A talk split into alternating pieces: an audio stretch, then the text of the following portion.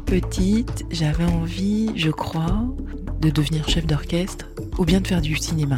Parce que j'arrêtais pas de regarder les films de Stanley Kubrick. J'étais dingue de Barry Lyndon. Et j'étais passionnée de musique euh, à partir du moment où j'ai regardé le film Amadeus. Et j'ai pas arrêté d'écouter de la musique euh, à partir de la sixième à peu près. Fait, aujourd'hui, j'ai réalisé mon rêve. Donc des fois, je me dis, tiens, j'ai réalisé mon rêve, maintenant, qu'est-ce que je fais euh, Aujourd'hui, je suis hyper fière de, de, faire ce que je fais. Et j'aurais pas pensé pouvoir un jour faire ça. Enfin, en tout cas, c'était un rêve un peu que je auquel je n'avais pas prétendu. Géraldine Aliberti consacre sa vie professionnelle à sa passion, la musique. La musique classique, l'opéra. La musique, elle la promeut, elle la met en scène, elle la partage. Elle qui depuis l'enfance se délecte de musique, elle qui a suivi avec gourmandise des cours de master de musicologie à Sorbonne Université, elle se démène maintenant pour que le public des salles profite des spectacles musicaux. En particulier le public qui n'a pas l'habitude des salles, celui qui hésite à en pousser la porte. Elle a cofondé en 2009 et 2014 deux structures qu'elle dirige, Les Clés de l'écoute et Sonic Solveig. Elle met en scène des spectacles, des concerts éducatifs, elle cède pour cela des technologies numériques et elle invente des applications d'apprentissage pour tablettes tactiles. Elle ne se définit pas spontanément comme entrepreneuse, Géraldine Aliberti, mais elle est sacrément entreprenante. Alors, c'est quoi ce feu sacré qui l'anime? Et qu'est-ce qu'elle veut vraiment? Je veux, je veux, je veux. Euh, ce que je veux, en fait, c'est de convaincre euh, des directeurs d'orchestre ou euh, des orchestres, même les musiciens, que les publics, les jeunes publics et les nouveaux publics qui manquent aujourd'hui à l'appel dans ces salles ont besoin en fait de, spectacles de grande qualité avec des artistes de renommée et surtout de sensations, d'émotions plus que d'explications. En fait, c'est pas parce que quelqu'un qui a, euh, je sais pas, une quarantaine d'années, euh, qui est jamais rentré euh, dans un orchestre ou un opéra, et on va lui dire, ah, tu sais, Mozart est né en 1756, que d'un coup il va avoir un choc et il va se dire, bah, c'est génial, je vais revenir. Non, c'est c'est pas ça qui qui va l'attirer en fait. Surtout sur une une rencontre aussi éphémère en fait qu'une heure de spectacle ou deux heures de spectacle. Je veux, je veux, je veux, je veux travailler pour J'ai envie de donner ces clés euh, de la musique, en tout cas de l'écoute de la musique à des gens, parce que je pense que la musique est un, un art assez méconnu, alors qu'en fait il habite notre quotidien. En fait, tout le temps, on allume la radio, on écoute de la musique. Euh, et en fait, quand on pose la question, ça m'a toujours surpris, quand on pose cette question aux gens dans les sondages, quel est l'art qui pour vous euh, vous semble le plus porteur d'émotions, ils vont toujours parler de peinture. Et je pense que c'est faux, puisqu'en fait, ils, oublient complètement la musique qui les habite complètement, en fait. Une musique, ça nous fait rappeler un moment de notre vie, ça nous fait rappeler un film. Là, je pense à l'hommage à Belmondo. Euh, l'hommage à Belmondo, donc, qui émeut la France entière. En fait, on va parler de musique. En fait, on va mettre que des musiques de ces films pour se rappeler Belmondo. Je veux, je veux, je veux, je veux.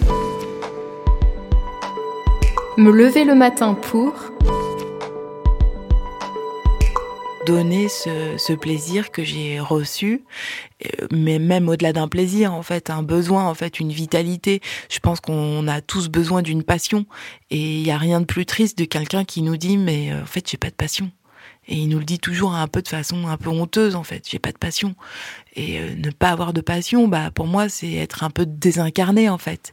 C'est ne pas avoir de chair. Et oui, ne, pas trouver de, passion ou de voix dans sa vie, c'est c'est trop dommage en fait. Le fait d'être entrepreneur pour moi, je pense que ça s'est fait un peu par, euh, par trajectoire avortée, je dirais, enfin par euh, empêchement. C'est-à-dire que je voyais bien que dans le milieu de l'institution, j'avais envie de faire des choses, j'avais envie de faire bouger des choses. En fait, l'immobilisme m'agace très vite. Donc, euh, soit je suis à la direction et je, déplace des murs et des montagnes et il y a des gens qui y croient et on y va tous ensemble et on les pousse ensemble. Soit je peux pas être à une place, faire et me taire sur des choses qui, qui n'ont pas de sens et surtout qui vont à l'encontre de ma vision. Je travaille quand même pour l'ouverture de la musique classique au nouveau public. J'aimerais que les gens imaginent ou ce Sonic comme une maison de création numérique. Et j'insiste sur le mot maison parce que j'aime les maisons de couture, j'aime les maisons d'artisanat. Et j'aimerais en fait que Sonic Solveig, on ait en effet l'image d'une société, d'une maison de création numérique, c'est-à-dire on va prendre chaque détail et euh, on va comprendre que chaque détail est soigné, tant au niveau de l'illustration que du son, et que les boutons, en fait, tout a une ergonomie assez fluide, assez intuitive. Je ne veux pas. Ce que je n'aime pas, je crois, c'est un peu banal, mais ce que j'aime pas, c'est la médiocrité, c'est les petites décisions et les choix de conciliation, d'arrangement sur le court terme et de pas voir loin. Et, ne prendre en compte justement que les intérêts immédiats. Euh, ça m'agace beaucoup en politique, bien entendu, euh, ça m'agace euh, dans la vie de tous les jours, de pas essayer de se, de se propulser en fait dans un avenir, voilà, faire des petits choix. Aujourd'hui, il y a deux cerveaux. Il y a un cerveau, euh, on va dire, opérationnel, où c'est moi, je vais, je vais créer les, commandes, euh, les œuvres qu'on nous demande d'écrire, faire des formations, etc., sur le contenu. Et il y a un cerveau euh, beaucoup plus stratégique, on va dire. Pendant longtemps, c'était moi, faute de, de mieux. Et dans Sonic Solveig, par contre, c'est encore moi. C'est-à-dire que j'essaye de de donner une vision à Sonic Solveig euh, de maison de création numérique qui se distingue par son savoir-faire, son art du détail, son exigence artistique. Et puis on n'est pas beaucoup quand même à faire des applications, enfin des contenus numériques interactifs sur la musique. On est très peu. Ma stratégie, c'est d'essayer de faire au mieux avec ce qu'on a. C'était un prof à la Sorbonne justement qui disait toujours faites au mieux avec ce que vous avez, là où vous avez. On rigolait tous, mais en fait, il a tellement raison. En fait, toute la vie, on fait ça. J'ai remarqué qu'à chaque fois qu'on travaille avec une grande institution, avec une hiérarchie très verticale, euh, ils n'osent pas se dire ça. Parce qu'en fait, ils sont euh, irréprochables. Eux, ils font pas euh, le mieux qu'ils peuvent avec ce qu'ils ont. Parce que comme ils ont beaucoup, c'est vrai qu'il faudrait qu'ils soient parfait. Euh. Et donc, en fait, ils sont tous en train de se renvoyer la balle. Personne ne prend vraiment de, de responsabilité. En fait, ils se couvrent énormément euh, à s'envoyer des mails avec 10 personnes en copie. Et, et, je trouve pas que ce soit. Ça amène à des collaborations saines. Je veux, je veux, je veux, je veux. Ressembler à. J'ai regardé un peu les émissions sur Chanel. J'admirais énormément ma cousine aussi, qui est Laetitia Ivanez, la créatrice des Prairies de Paris, qui, pareil, qui se lève, qui se casse, qui remonte, qui, euh, qui est une énergie mais débordante. Mes figures entrepreneuriales, on va dire que c'est plus ma famille. Euh, mes parents qui ont aussi créé leur entreprise. Toute ma famille travaillait dans le textile et je pense que tout le monde est libre s'il y a une chose en fait euh, que j'ai de ma famille, c'est cette liberté-là d'entreprendre et de ne pas appartenir à qui que ce soit, de ne pas rendre de compte à qui que ce soit, même si on en rend de toute façon tous les jours, puisqu'en fait on a des clients, on a des commanditaires. Mais cette liberté-là, elle est plus précieuse que tout. Elle est plus précieuse que l'argent qu'on peut gagner. Et sinon, les figures qui m'inspirent ou qui me donnent du courage, bah, celles qui me donnent du courage, bah, c'est les femmes afghanes. C'est les petites filles qui euh, continuent à aller à l'école. Euh, c'est les étudiantes de 20 ans euh, qui allaient à l'école là tranquillement et qui d'un coup en fait se retrouvent voilées sur les bancs de la fac. J'y pense tout le temps en fait à ces à ces filles qui sont complètement anonymes, qui n'ont pas eu la chance de prendre un vol pour l'Europe. Et tous les jours, je me dis en fait, elles y vont quoi. Elles, y vont. Et mais quel courage en fait. Je sais pas si j'aurai leur courage, mais je les admire énormément. Je veux, je veux, je veux, je veux continuer à Je sais pas si je veux garder cette force en moi pour continuer à garder, à partager. Euh, en tout cas, c'est une force que j'ai et j'ai beaucoup d'énergie. Euh, je sais pas si j'en aurai tout le temps. j'ai remarqué que des fois sur certains projets j'en avais moins et puis ça aussi c'est l'âge en fait de, de plus accepter des projets où on sent que ça va être ça va être un peu casse-gueule en fait. Je ne veux pas. Ce que je ne veux plus, j'avais remarqué qu'à 30 ans, je ne voulais plus accepter certaines choses et que je savais dire non. Euh, c'est vrai que j'avais choisi mon entourage, j'avais choisi les gens avec qui je travaillais, j'avais choisi mes amis, contrairement à 20 ans où on choisit pas vraiment. Et à 40 ans, je dirais que je ne veux plus être humiliée, je pense. Je veux plus être humiliée en tant que femme. Je veux plus être humiliée aussi en, en tant qu'artiste entrepreneur. Parce qu'en fait, ils savent qu'on est fragile. Déjà, en tant que femme, on est fragile, bien entendu, mais en tant qu'artiste entrepreneur, on est aussi fragile. Parce que cette liberté, elle a un coût. Et elle a le coût de, de la commande. Nous, on n'a pas des. On travaille quand même avec des, des institutions qui ont des subventions annuelles, qui vont pas se poser la question de la fin du mois. Et cette fragilité qu'on a nous rend assez vulnérables. Et je ne veux plus être euh, humilié à attendre, euh, d'être payé six mois en retard. Euh, voilà, c'est bête, mais c'est très humiliant en fait de devoir réclamer un argent qu'on nous doit. Je déteste le mot arrête, je déteste autant le dire que de l'entendre. Et je déteste aussi les gens qui ont peur. Je déteste la peur. Je déteste avoir peur. Et j'ai peur, hein, bien sûr, j'ai peur de plein de choses. Mais je déteste encore plus les gens qui ont peur. euh, Parce que je trouve que la peur, en fait, elle nous donne euh, beaucoup de, de terreau pour être soi-même, en fait, euh, bourreau. On m'a déjà reproché le fait de manipuler ou, euh, et qui n'était pas du tout mon intention. Et je pense qu'on peut faire du mal, on peut nuire à quelqu'un sans s'en rendre compte. Je veux, je veux, je veux, je veux. Me débarrasser de.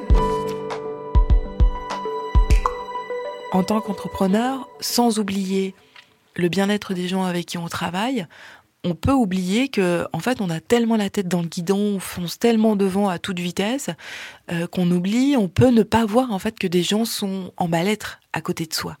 Ou, euh, et qu'ils ont envie de faire d'autres choses. euh, et j'essaye de vraiment privilégier le dialogue. On m'a déjà dit, la personne avec qui je travaillais m'a déjà dit qu'elle n'était pas bien et je m'en étais pas rendu compte. Donc ça, je me suis sentie mal avec cette idée-là. Je veux, je veux, je veux, je veux. Créer pour.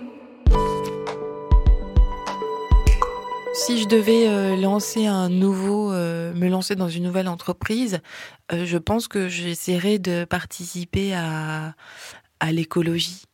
Parce que des fois, je regrette un peu que mon métier soit pas aussi important. Je me lève pas le matin, en fait, pour changer la face du monde, quand même. Et j'aimerais plus contribuer à, au retour des oiseaux, euh, à la défense des insectes, à ces choses-là, oui. Si je devais euh, tout effacer et recommencer quelque chose, euh, je pense que j'irais là-dedans, ouais. Je veux, je veux, je veux, je veux. Pour la planète. Pour moi, aujourd'hui, changer la vie des gens au niveau culturel, ben, c'est très bien, mais contribuer à l'écologie euh, aujourd'hui, c'est vraiment un choix sur le long terme.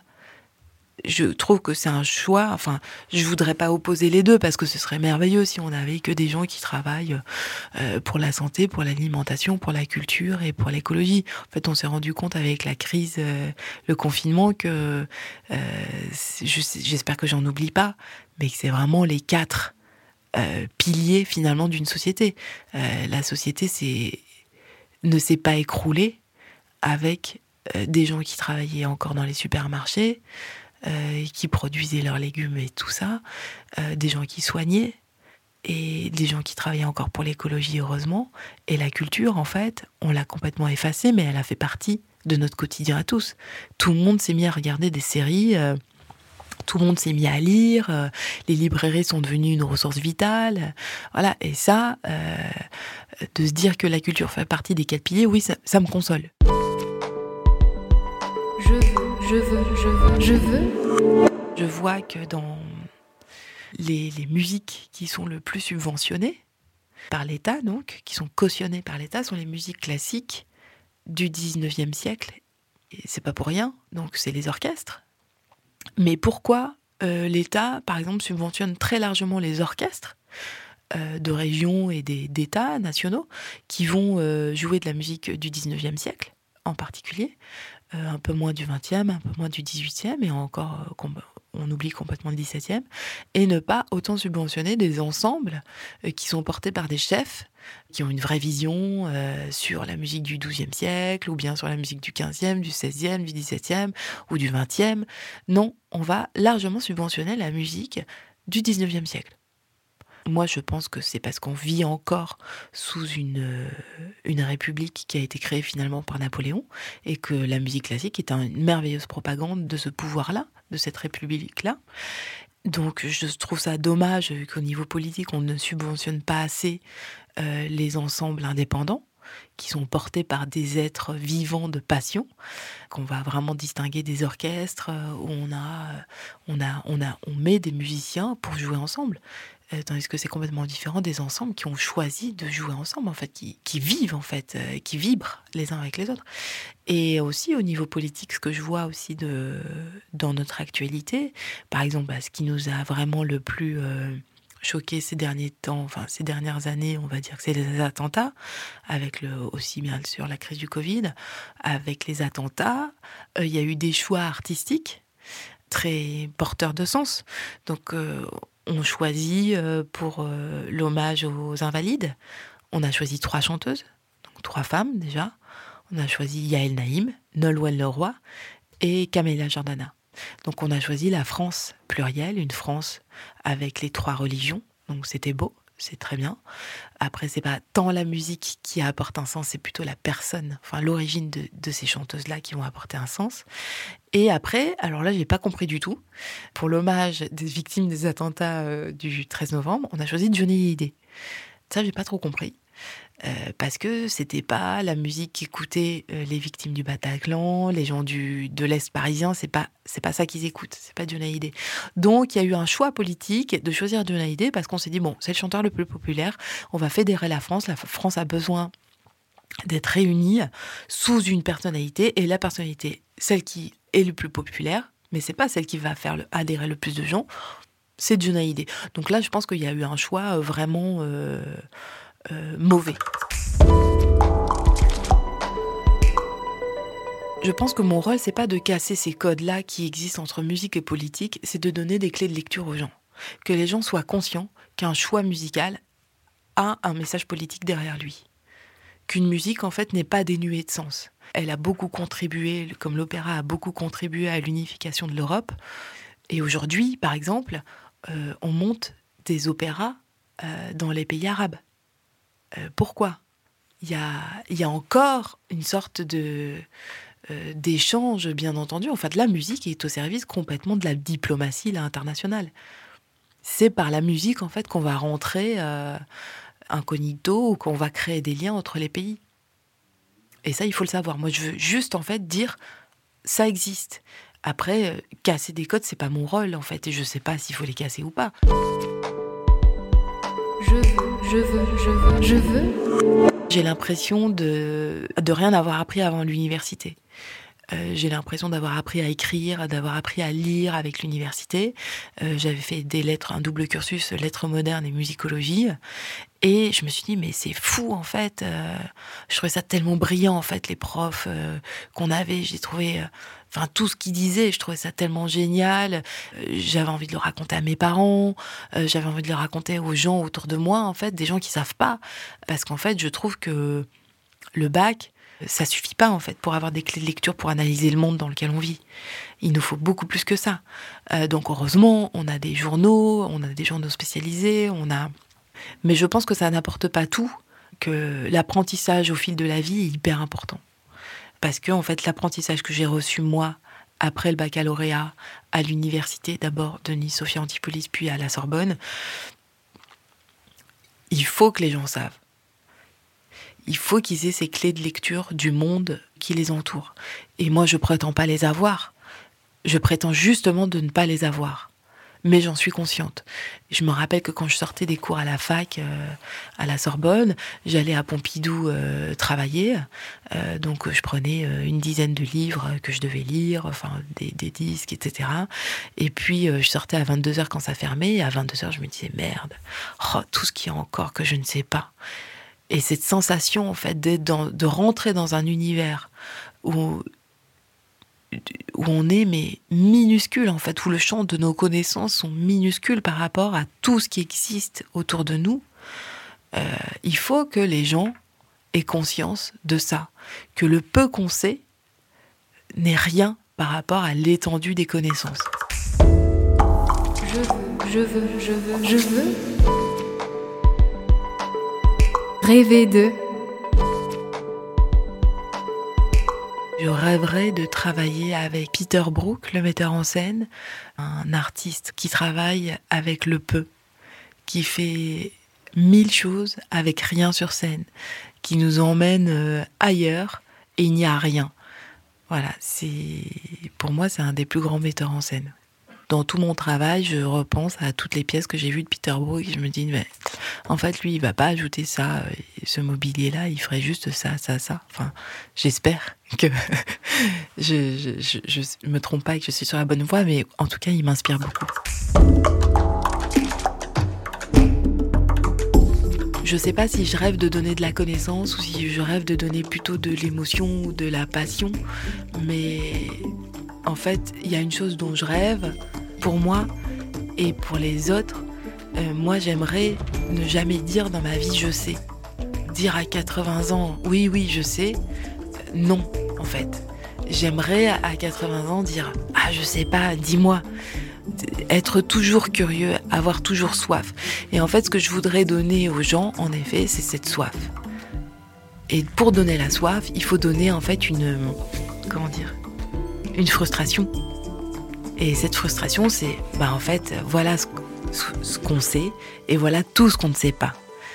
Et c'est avec cette conscience de tout ce qu'on ne sait pas, ou tout, ce qu'on a à découvrir en fait de chefs-d'œuvre, de, merveilles, euh, autant de la nature que de production humaine.